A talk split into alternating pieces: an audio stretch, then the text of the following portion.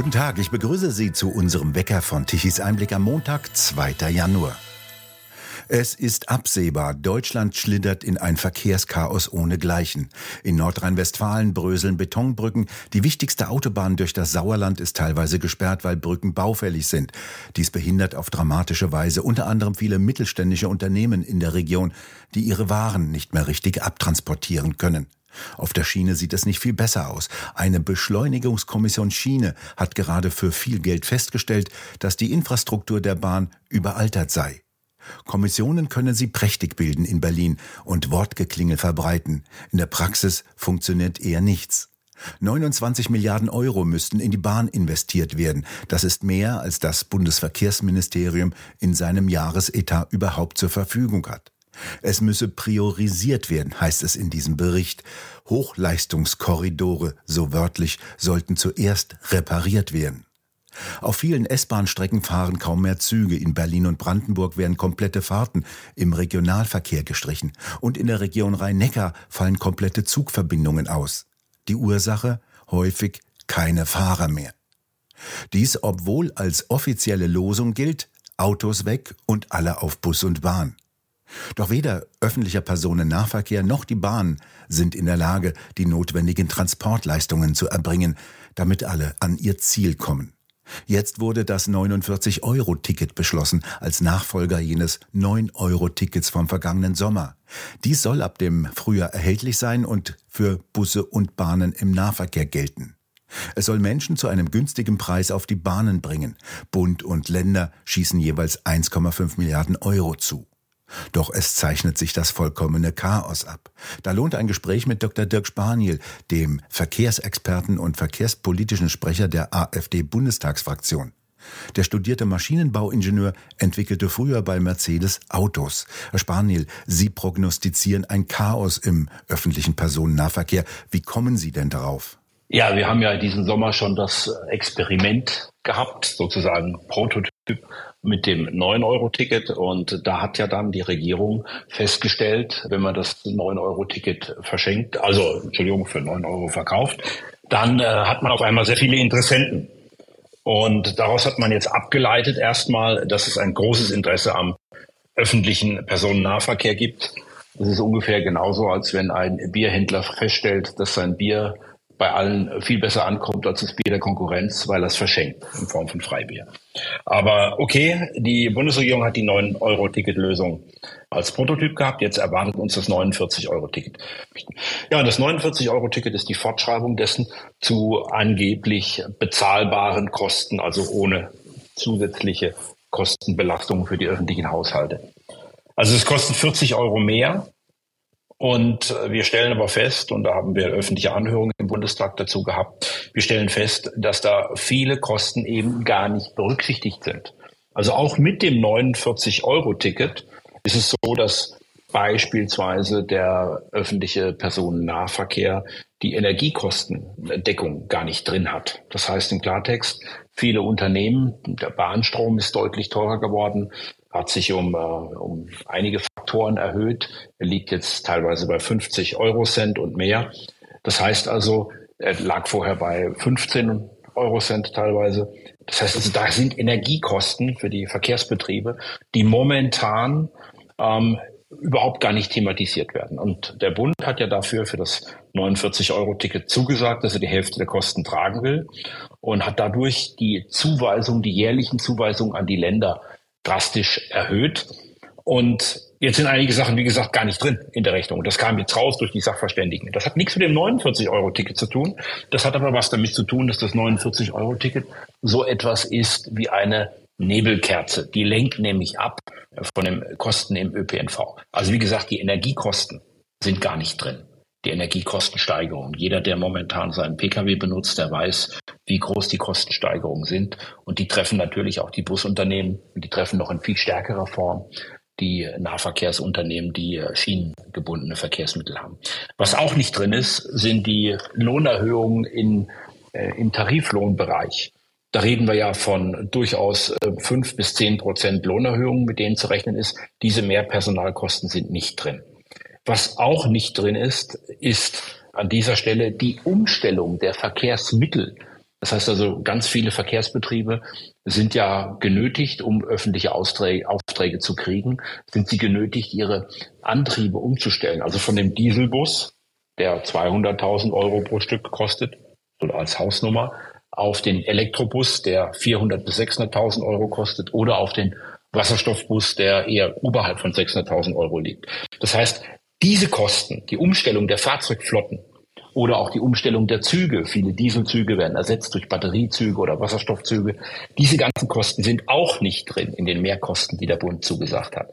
Und weil das alles nicht drin ist, ist es eben so, dass viele jetzt über das 49-Euro-Ticket, das ja vom Bund aus dann anderthalb Milliarden mehr ungefähr gibt pro Jahr, dass diese Mehrkosten darunter subsumiert werden. Und da stellen wir alle fest, der ÖPNV ist im Prinzip Wirklichkeit viel teurer, wäre viel teurer, als wir uns das momentan erklären. Und zwar in der Größenordnung sieben bis acht Milliarden teurer pro Jahr, also heute subventioniert wird. Also wir haben so rund 20 Milliarden Subventionen im ÖPNV drin. Und äh, da kommen eben noch mal gut ein Drittel drauf. Und das 49-Euro-Ticket kann eben jetzt dazu führen, wenn diese Mehrkosten der Verkehrsbetriebe jetzt vom Bund nicht ausgeglichen werden, dass dann Verkehre abgemeldet werden. Also das 49-Euro-Ticket selber ist ja kalkuliert mit dem Kostenbaustein über Fahrpreisminderungen. Und dieser Kostenbaustein spielt in der Gesamtbetrachtung nur eine untergeordnete Rolle, aber er dient eben als sozusagen als Deckmäntelchen dafür, dass man einen völlig unterfinanzierten öffentlichen Personenverkehr hat. Weil für den fordert man das Geld für dieses 49-Euro-Ticket. In Wirklichkeit braucht man das Geld aber, um die anderen Dinge überhaupt zu erfüllen. Und was jetzt passieren wird, ist, wenn die ja, so Finanzierung nicht so kommt, wie das die Verkehrsbetriebe fordern, dann wird der Verkehr gerade im ländlichen Raum von Kommunen, die sich das nicht mehr leisten können, eingestellt werden. Also zumindest reduziert werden. Schon jetzt erleben wir ja sehr häufig, dass Züge nicht mehr fahren, weil kein Personal mehr da ist, die Schienenwege überfüllt sind und Städte, die ja häufig die Betreiber der Verkehrsbetriebe sind, die können ihre Busse nicht mehr richtig fahren lassen und steuern in ein totales Desaster. Wir sehen das am Beispiel der hessischen Landeshauptstadt Wiesbaden. Die Stadt wollte die erste Stadt sein, die nur noch mit Elektrobussen den innerstädtischen Busbetrieb aufrechterhalten will. Doch die geringe Reichweite der E-Busse und die Topografie mit ihren Hügeln spielten der Ideologie einen saftigen Streich. Die Stadt hatte eine totale Pleite erlebt, dann sollten Wasserstoffbusse die Lösung sein und jetzt kauft die Stadt wieder Dieselbusse. Das ist ein einziges Abenteuer. Warum? Ja, genau das, was ich gerade gesagt habe. Das ist, sieht man in Wiesbaden sehr schön. Man hat die politisch verordnete Umstellung der Fahrzeugantriebe vorgenommen. Es ist ja nicht so, dass die Wiesbadener Verkehrsbetriebe völlig freiwillig umgestellt haben, sondern es gibt politische Vorgaben, wonach ein gewisser Anteil der Fahrzeugflotte entweder mit Elektro- oder mit Wasserstoffbussen ausgeführt werden muss. Und das sind Gesetze, das sind Bundesgesetze, die dann äh, die Verkehrsbetriebe zwingen. Und in der Praxis führt das dann aber dazu, dass die Verkehrsbetriebe entweder hohe finanzielle Wartungskosten haben oder dass sie gewisse Sachen eben mit Elektrobussen machen müssen, was dann zu noch weiteren Kostensteigerungen führt. Und in der Summe müssen dann die einigermaßen betriebswirtschaftlich denkenden Verkehrsbetriebe dann diese Verkehre, diese Antriebe wieder aus dem Verkehr nehmen und sich anderweitig bemühen, die Kosten und auch die gesetzlichen Rahmenbedingungen zu erfüllen. Das Ganze ist ein gewolltes Chaos. Ja, das muss man mal ganz klar sagen. Wir haben hier, wir sehen hier, es ist völlig unausgegoren, auf Wasserstoffantriebe oder auch Busse zu setzen. Die Kosten, die Mehrkosten, die dadurch entstehen, die äh, werden völlig ausgeblendet von den politischen Entscheidungsträgern, die diese Gesetze machen, so dass die Verkehrsbetriebe reagieren müssen. Warum ist das ein gewolltes Chaos? Wer steuert das und wer will das? Allgemein wird doch gesagt, wir sollen alle auf den Nahverkehr umsteigen und weg vom Auto. Genau, das, da kommen wir vielleicht im Verlauf des Gesprächs noch drauf, dass auch das Auto nicht als Alternative ist. Aber wenn man den öffentlichen Personennahverkehr wirklich zu einem attraktiven Verkehrsmittel ausbauen wollte, dann muss man nicht das Ticket billiger machen, sondern dann oder um einen marginalen Betrag billiger machen, sondern dann müsste man hingehen und den Verkehr tatsächlich so ausbauen, dass man die allermeisten Menschen ihre Wege mit öffentlichen Verkehrsmitteln erledigen können. Das bedeutet, dass gerade auch der ländliche Raum deutlich ausgebaut werden muss und äh, dass auch im städtischen Bereich vor allen Dingen auch die Qualität, das heißt die Taktung und die Sicherheit und die Sauberkeit erhöht werden. Und all das, all das scheint überhaupt in der Diskussion keine Rolle zu spielen. Es gibt, soweit ich das weiß, keine Pläne für Sicherheitskonzeptverbesserungen. Und was ich gerade eben gesagt habe, die Erhöhung der Taktung, die ist in den ganzen Überlegungen zum 49-Euro-Ticket ja nicht drin. Das heißt, das 49-Euro-Ticket führt nicht automatisch oder führt überhaupt nicht zu einer ähm, Verbesserung der, der Zugänglichkeit zu öffentlichen Verkehrsmitteln. Und wenn man sich jetzt zurücklehnt und sich fragt, ja, Moment, das heißt also, ich mache das gar nicht attraktiver. Also unterm Strich mache ich es nicht attraktiver, sondern ich hänge ein Mäntelchen um, ein finanzielles Mäntelchen und sage, das wird eine sehr günstige Lösung. In Wirklichkeit können die meisten Menschen aber gar nicht umsteigen, weil sie gar nicht Anschluss haben an das Netz des öffentlichen Personennahverkehrs. Und da es diese Optimierung offensichtlich nicht gibt und die auch, sage ich jetzt mal so, finanziell sehr, sehr kostspielig umzusetzen wäre, muss man sich schon fragen, was die politischen Hintergründe sind. Und da kommen wir vielleicht auch noch zu, sage ich ganz klar, es kann nicht der politische Wille sein, den öffentlichen Personennahverkehr so attraktiv zu machen, dass er wirklich als Alternative dasteht. Das kann ich nicht erkennen. Bleibt also das Auto, das vor allem auf dem flachen Land die individuellen Mobilitätswünsche erfüllen kann, doch das wird madig gemacht und soll eigentlich am liebsten verschwinden. Was ist denn Ihrer Auffassung nach die politische Absicht dahinter? Wir erleben momentan, dass wir eine extreme, seit einigen Jahren ja schon, da hat der, der Moderator dieses Interviews ja auch ein Buch zugeschrieben. Es ist im Grunde genommen eine perfide Strategie gewesen, erst den Diesel zu verunglimpfen als Umweltsünder und darüber das gesamte Auto auf einmal als Umweltsünder darzustellen. Also es fing ja damit an mit den Fahrverboten aufgrund der sogenannten Grenzwertüberschreitungen in den Innenstädten. Und da gibt's also die Grenzwerte für Partikel und für Stickoxide, die von der Europäischen Union dann plötzlich äh, eingeführt wurden und die dann auch verschärft wurden und mit Messstationen unterlegt wurden. Und dadurch hat man dann Fahrverbote politisch argumentiert, obwohl die Luft tatsächlich in unseren Städten zum Zeitpunkt der Einführung bereits sauberer war als je zuvor. Und diese Grenzwerte führen aber heute nicht mehr dazu, dass Fahrverbote gerechtfertigt werden. Und das heißt also, die Städte, die Luft in unseren Städten, ich komme ja aus Stuttgart, einer Stadt, die davon betroffen war, dass Euro 4 und auch Euro 5 Fahrzeuge ausgesperrt wurden. Die Luft in Stuttgart ist mittlerweile wieder so sauber, dass tatsächlich alle Fahrverbote aufgehoben werden müssten. Was jetzt aber passiert, ist nicht etwa, dass die Euro 4 und Euro 5 Autobesitzer wieder nach Stuttgart rein können. Nein, es gibt jetzt seitens der Europäischen Union die Bestrebung, die Grenzwerte nochmal zu verschärfen. Das heißt also, man generiert ein neues Problem, genauso wie man es in der Vergangenheit gemacht hat. Und man wird dann nicht mehr, es werden ja nicht die Grenzwerte in Frage gestellt, es wird ja immer nur in Frage gestellt, ob die Grenzwerte erfüllt werden. Aber die Europäische Union bereitet das gerade im Moment wieder vor.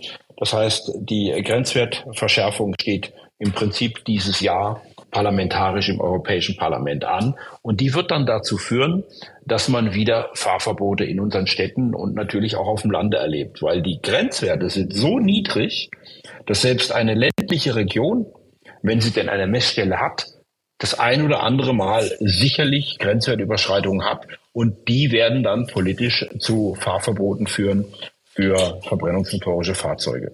Die Grenzwerte für Stickoxid sollen ja auf 20 Mikrogramm pro Kubikmeter Luft reduziert werden. Das ist ja im Bereich des natürlichen Rauschens. Was für einen Sinn macht denn ein solcher Grenzwert überhaupt? Ja, der eigentliche Sinn dieser Grenzwerte ist, das wäre jetzt eine lange Diskussion. Der eigentliche Sinn dieser Grenzwerte ist ja weniger die gesundheitliche Gefährdung, die angeblich von diesen Grenzwerten ausgeht, sondern der eigentliche Sinn ist es, klar zu erkennen, dass man ein verbrennungsmotorisches Fahrverbot argumentieren kann. Das Stickoxid ist dafür vielleicht noch geeignet, aber spätestens bei dem Feinstaub, bei den Partikeln wird doch sofort klar, das betrifft dann auch nicht verbrennungsmotorische Antriebe. Da gibt es auch Grenzwerte, die werden auch auf europäischer Ebene nochmal drastisch verschärft und die gelten jetzt ganz neuerdings natürlich auch für Elektrofahrzeuge. Jetzt kommt die tolle Wolte dass alle, die geglaubt haben, dass mit einem Elektroauto man auf einmal eine Innenstadterlaubnis quasi gepachtet hat und damit immer und ewig reinfahren kann, die, alle diese werden jetzt erleben, dass eben aufgrund der Feinstaubbelastung eines Elektroautos, eines älteren Elektroautos, hier die Zutrittsregelungen zu Städten durchaus auch eingeschränkt werden für Elektroautos. Jetzt kommt aber der Witz. Neuere Elektroautos werden dann vermutlich mit einem Partikelstaubsauger an den Bremsen versehen werden.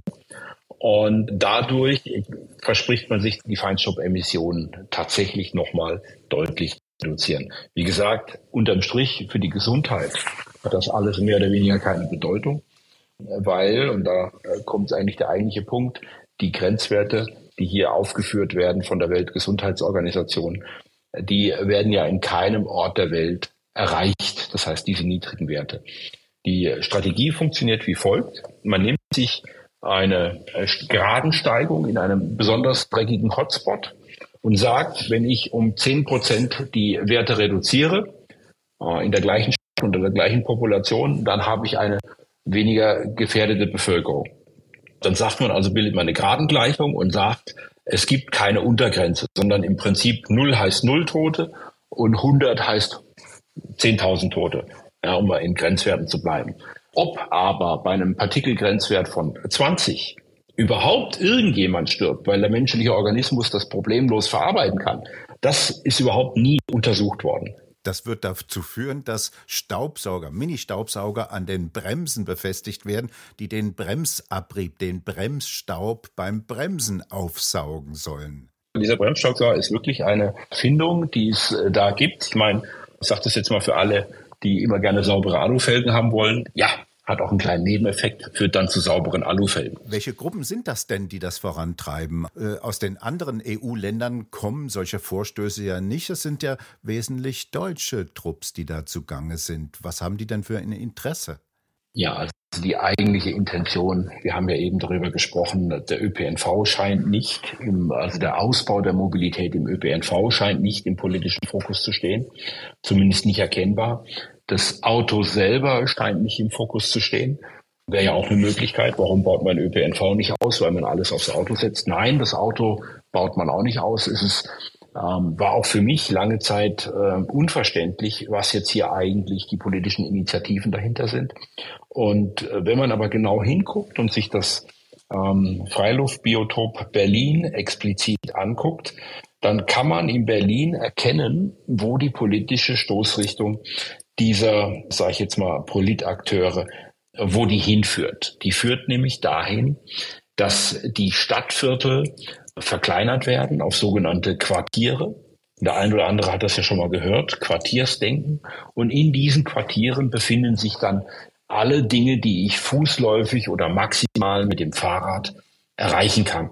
Und das heißt also langsam Verkehre. Also es geht nicht darum, den ÖPNV auszubauen, damit ich beispielsweise von Tegel nach äh, Schöneberg äh, komme oder von, äh, von Tegel nach Pankow, sondern um jetzt mal in Berlin zu bleiben, sondern es geht darum, innerhalb von Kreuzberg oder Pankow zu bleiben und alles so zu organisieren, dass im, sage ich jetzt mal, beruflichen und alltäglichen Leben ich meinen, mein Quartier nicht mehr verlasse. Im Endeffekt führt das Ganze, was wir hier erleben, zu immer weniger Mobilität. Und das sage ich mal ganz klar dazu, als Verkehrspolitiker maße ich mir an, das bewerten zu können. Mobilität ist die ultimative Form der Freiheit. Und wenn ich den Menschen die Mobilität wegnehme, dann will ich ihnen in Wirklichkeit die Freiheit wegzunehmen, sich zu bewegen. Oder höchstens Bewegung nach vorheriger Anmeldung beim Bezirkskommissar. Ja, ja, das hatten wir ja schon mal, genau. Das kann man sich ja auch, ähm, hat man ja in Corona ganz gut gesehen. Durch gesetzliche Regelung war auf einmal der Zutritt zu öffentlichen Verkehrsmitteln abhängig von einem Gesundheitsstatus. Also einem Impfen oder einer Maskentragepflicht und, und, und. Das heißt also, man hat tatsächlich hier eine Gesetzgebung gemacht, dass die Mobilität der Menschen eingeschränkt hat. Und das war mit dem, mit dem, Auto ja nicht argumentierbar. Und deshalb war für viele Menschen ja auch das Auto in Zeiten der Corona-Krise der letzte Hort der Freiheit. Und jetzt stellen wir uns die Welt mal ohne Auto vor, nur noch in regulierten Verkehrsmitteln. Und da stellen wir sofort fest, wie wenig Freiheit wir eigentlich haben, wenn wir uns komplett darauf verlassen, dass der Staat unsere Mobilität organisiert. Das Auto soll ja auch dadurch aus den Innenstadtstraßen vertrieben werden, indem immer breitere Radwege eingerichtet werden. Die Radspuren werden eingerichtet. Wie viele Radfahrer sehen Sie denn im Augenblick, vor allem jetzt in dieser Jahreszeit auf diesen Radspuren? Ist das für das Lastenfahrrad womöglich zu kalt? Ich habe mir sagen lassen, dass es jetzt auch beheizte Griffe gibt und fürs Lastenfahrrad. Aber okay, tatsächlich ist es so, dass natürlich in den winterlichen Phasen, und ich war jetzt in Berlin, da waren winterliche Verhältnisse, da gab es praktisch keine Radfahrer. Ich habe keine wahrgenommen. Und das zeigt eben auch, dass das Fahrrad kein vollwertiges Verkehrsmittel ist, weil es eben die Mobilität nicht sicherstellen kann und schon gar nicht die Mobilität für mobilitätseingeschränkte Personen, die beispielsweise Schwierigkeiten mit dem Gleichgewicht haben oder die Schwierigkeiten haben mit körperlicher Aktivität. Und diese Menschen, die sind eben, die, die profitieren gar nicht von den Radwegen weil die werden diese Radwege nie benutzen. Und übrigens in Stuttgart ist es auch so, dass im Prinzip auch ohne einen Elektroantrieb die allermeisten Radwege für die allermeisten Personen sehr unkomfortabel zu benutzen werden, weil man merke sich das bergauf, so spätestens ab zwei, drei Prozent Steigung wird es für die allermeisten sehr schwer ohne Elektroantrieb. Sie haben ja darauf hingewiesen, auf die Fahrradtipps bei Glatteis. Der Bayerische Rundfunk gibt tatsächlich Radfahrtipps, wie man bei Glatteis mit dem Fahrrad fahren kann. Tempo reduzieren steht da, Abstand halten, möglichst wenig lenken, maßvoll bremsen und den Sattel etwas nach unten stellen, nach unten stellen.